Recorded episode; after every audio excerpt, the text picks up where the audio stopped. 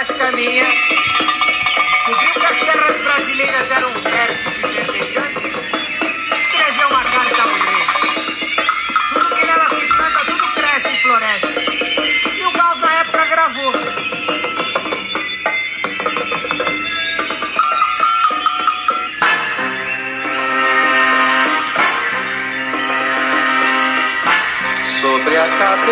os aviões, sobre os meus pés os caminhões, aponta contra os chapadões meu nariz.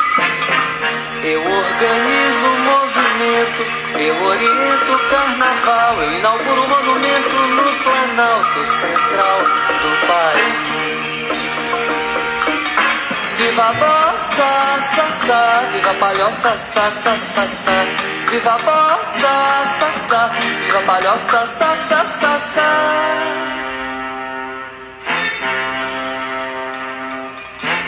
O monumento é de papel crepom e prata, os olhos verdes da mulata. A cabeleira esconde atrás da verde mata, o luar do sertão. O monumento não tem porta.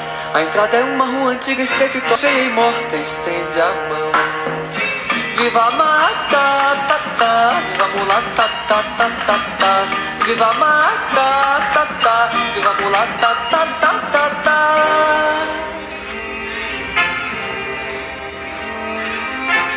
No pátio interno há uma piscina com água azul de amaralina.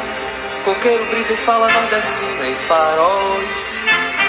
Na mão direita tem uma roseira, autenticando a eterna primavera. E nos jardins os urubus passeiam a tarde inteira entre os girassóis.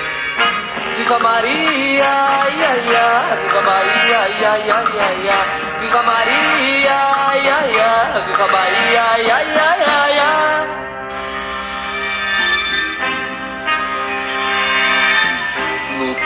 esquerdo, bang, bang Em suas veias corre muito pouco sangue Mas seu coração balança um samba de tamborim.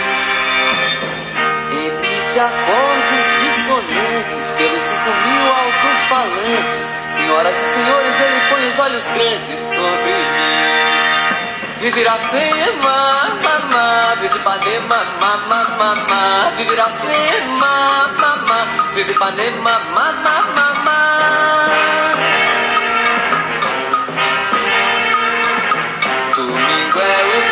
Da bossa, segunda-feira está na fossa, terça-feira vai a roça, porém.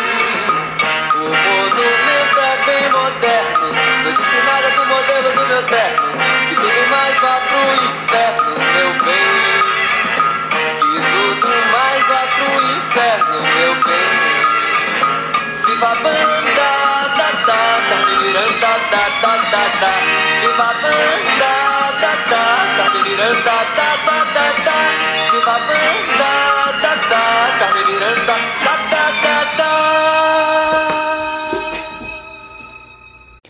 Bom dia, décimo ano. Nosso podcast de hoje é sobre a questão da cultura tropical. E não podia ser diferente, a gente começa com Caetano Veloso cantando Tropicália, que é uma música de 1968, que é uma música que simboliza bastante o movimento tropicalista, é, da qual Caetano fez parte de maneira bastante importante. É, é legal pensar que a Tropicália ela tem a ver com o modernismo. O modernismo é uma é uma um movimento cultural, um movimento literário dos anos 20 que está procurando olhar o Brasil de dentro, né? Olhar o Brasil por uma perspectiva menos eurocêntrica. E o, o, a, a Tropicália é um movimento que está olhando, está fazendo isso, mas não na literatura somente, né? Mas mais nas artes e principalmente na música. São artistas da Tropicália, o Gil, o Tom Zé, a Nara Leão, o Torquato Neto e o Hélio Oiticica. Esses dois últimos e a Nara Leão já faleceram, infelizmente. É, na aula de hoje a gente vai ler um pouquinho alguns trechos e discutir sobre essa questão de, de país tropical, cultura tropical, o que, que é isso, né? Para começar, eu escolhi o primeiro parágrafo do Gilberto Freire em Casa Grande Senzala. A gente já falou sobre o Gilberto Freire na nossa aula. Ele é um autor que vai pontuar as três raças formadoras do Brasil, né? O negro, o indígena e o português. Isso é importante na obra dele, porque as obras anteriores à Casa Grande Senzala, as obras anteriores ao Gilberto Freire, são extremamente favoráveis ao embranquecimento da nossa história, negam a presença do africano e a presença do indígena, silenciam essas presenças. Gilberto Freire não faz isso, mas ao mesmo tempo que ele não faz isso, ele idealiza muito esse português. E ele coloca ele, na verdade, idealiza as três raças, né? Ele coloca o indígena como um puro, um doce, um generoso, o, o africano como um forte trabalhador, incansável, e o português como um curioso, desbravador, inteligente, enfim. É, e a gente sabe que ninguém é assim, né? A gente hoje em dia entende que são pessoas, não, não, não dá para estereotipar dessa forma, né? A gente tem que pensar que Gilberto Freire está escrevendo em 1933, então ele está é, há uma década é, depois né, da, da, do, da Semana de Arte Moderna, do início do modernismo, ele está no meio do governo Vargas, ele está tentando sim olhar para esse Brasil de dentro, né? Enfim, então a gente tem que também criticar o Gilberto Freire, mas entendendo o valor dele. Não é à toa que estamos lendo ele hoje aqui. E ele diz assim no seu primeiro parágrafo: de Casa Grande Senzala. Quando em 1532 se organizou econômica e civilmente a sociedade brasileira, já foi depois de um século inteiro de contato dos portugueses com os trópicos. De demonstrada na Índia e na África sua aptidão para a vida tropical. Bom, vamos pensar no que, que ele está querendo dizer a partir daqui, né? Os portugueses fizeram o périplo africano. Os portugueses, a partir de 1413 a 1488, eles estiveram no continente africano, descendo o continente africano. São vários os navegadores, Diogo Cão, Vasco da Gama, é, Gil Anis, Gil Eanes, eu acho, é. São vários os navegadores. A descoberta de Ceuta em mil, descoberta não, a conquista de Ceuta em 1413. Olha que horror esse ato falho etnocêntrico, gente. Descoberta não pode.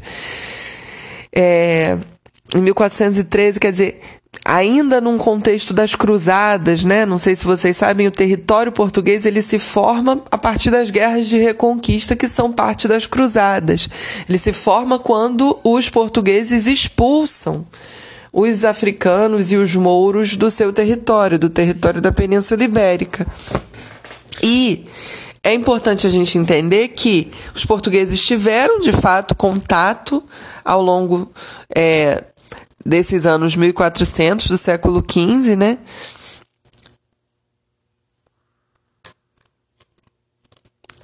Desculpa, a gente travou aqui. Tiveram contato com, com os africanos e que eles chegaram às Índias em 1498. Então, de fato, eles também estavam tendo contato com as Índias, né? E, e o, o, Gilberto Freire coloca a África e Índias nesse, nesse bojo que ele inventa de país tropical, né? Não é ele que inventa, mas que ele, que ele considera como país tropical, países tropicais, né? Lugares tropicais, regiões tropicais.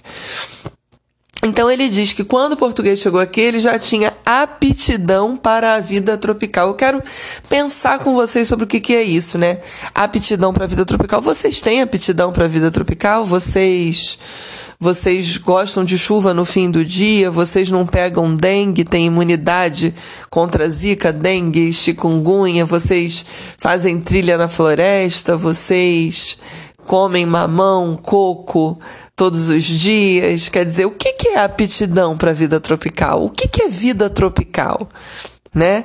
Será que dá pra gente, é, é uma reflexão importante, será que dá pra gente determinar a pessoa pelo lugar geográfico onde ela está? O lugar geográfico nos influencia dessa maneira ou não? Enfim, é importante a gente pensar sobre isso, né?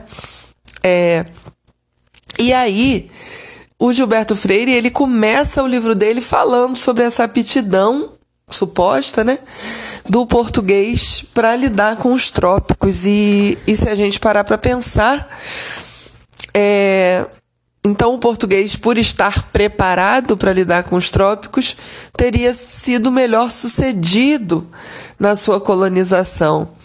É, talvez o Gilberto Freire, ele, ao longo do livro, atenue o caráter violento, o caráter invasor do português, né? Nesse mesmo parágrafo do livro, é, tem uma parte que ele diz assim: é, a base, a agricultura, as condições, a estabilidade patriarcal da família, estabilidade patriarcal da família, pensa nisso. A regularidade do trabalho por meio da escravidão, regularidade do trabalho por meio da escravidão. A união do português com a mulher índia, incorporada assim à cultura econômica e social do invasor. Quer dizer, ele mesmo está dizendo que o português é um invasor através da união com a mulher índia, a cultura do invasor vai ser incorporada. Que união é essa? União com a mulher índia? Isso é um estupro, né, gente? Então, quando a gente está falando de estabilidade patriarcal da família, ele está falando da estabilidade do poder masculino. Quando a gente está falando de regularidade do trabalho por meio da escravidão, a gente está falando de naturalização de um sistema é, de opressão. Né? Então, assim, o Gilberto Freire, ele sistematiza um pouco a ideia de colonização, mas ele não faz todas as críticas importantes que a gente hoje em dia já tem encaminhado nessa direção, as críticas que são importantes para a gente pensar a colonização. Já o Caetano Veloso, em 1968, ele é o contrário, né? Se a gente parar para olhar a letra de Tropicália, a gente vai ver que ele coloca muitos elementos diferentes nessa letra. Ipanema, Iracema. Iracema de José de Alencar, a Índia idealizada, né? Ipanema, esse bairro é, de classe média muito alta, de gente rica, né? É, o bairro Cartão Postal do Rio de Janeiro é, quando ele coloca a Bahia e Maria, Maria Católica, a Bahia Festa, o Batuque, a Bahia Africana, quando ele coloca quando ele coloca a bossa e a palhoça, que bossa? Bossa nova, João Gilberto.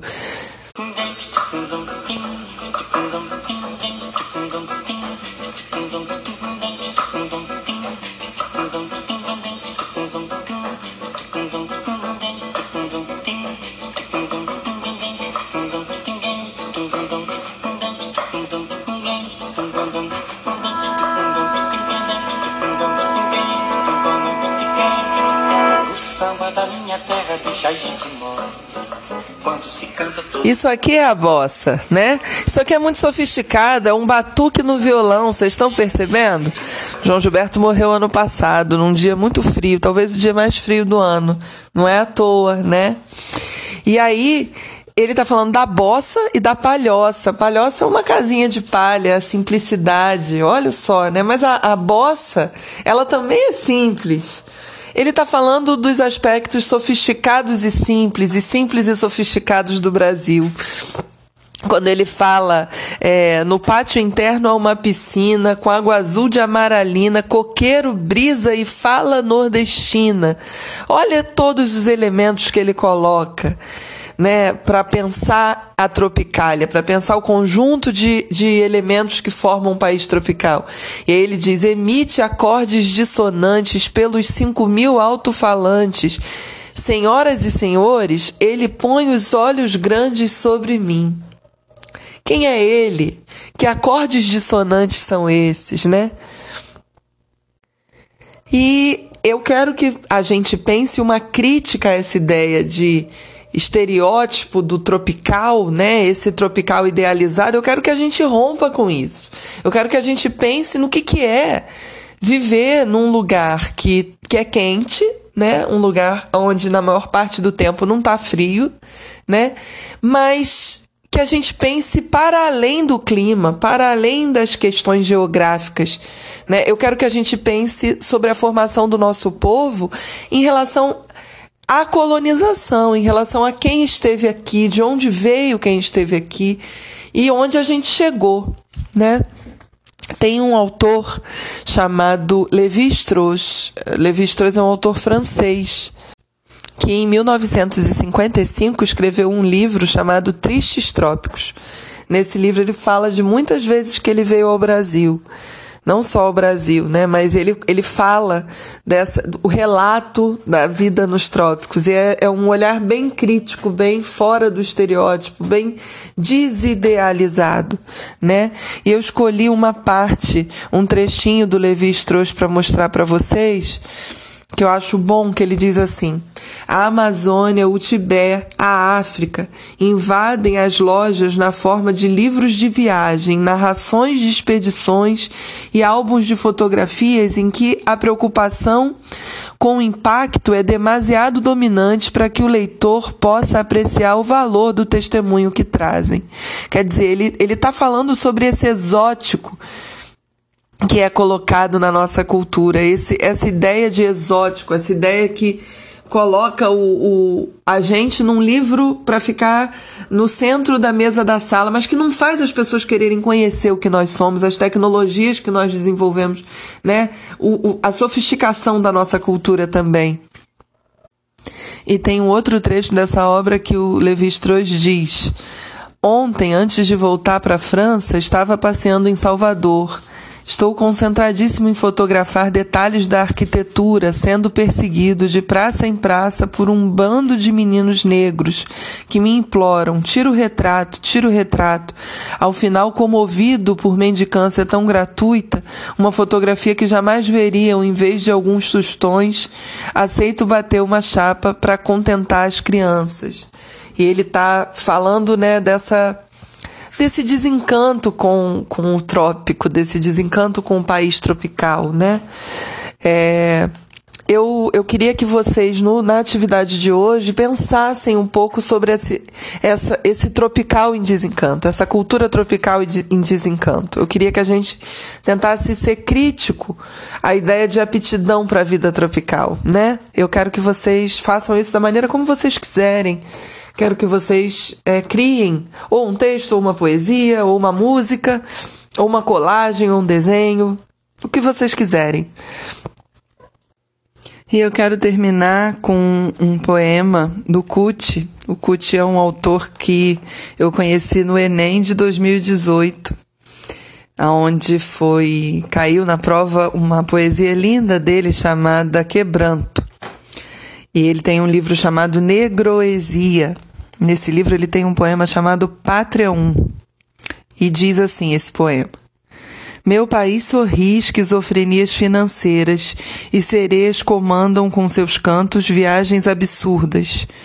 A sereia, gente, é uma referência a Odisseia, né?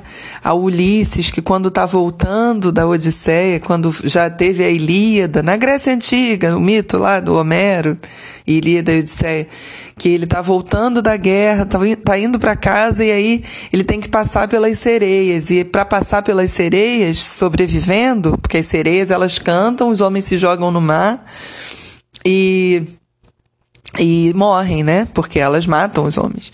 E aí, para passar pelas sereias sobrevivendo, ele pede para ser amarrado, mas ele quer ouvir o que elas cantam. É bonita essa parte da, da, da Odisseia. E aí ele diz: é, Meu país sorri, esquizofrenias financeiras e sereias comandam com, com seus cantos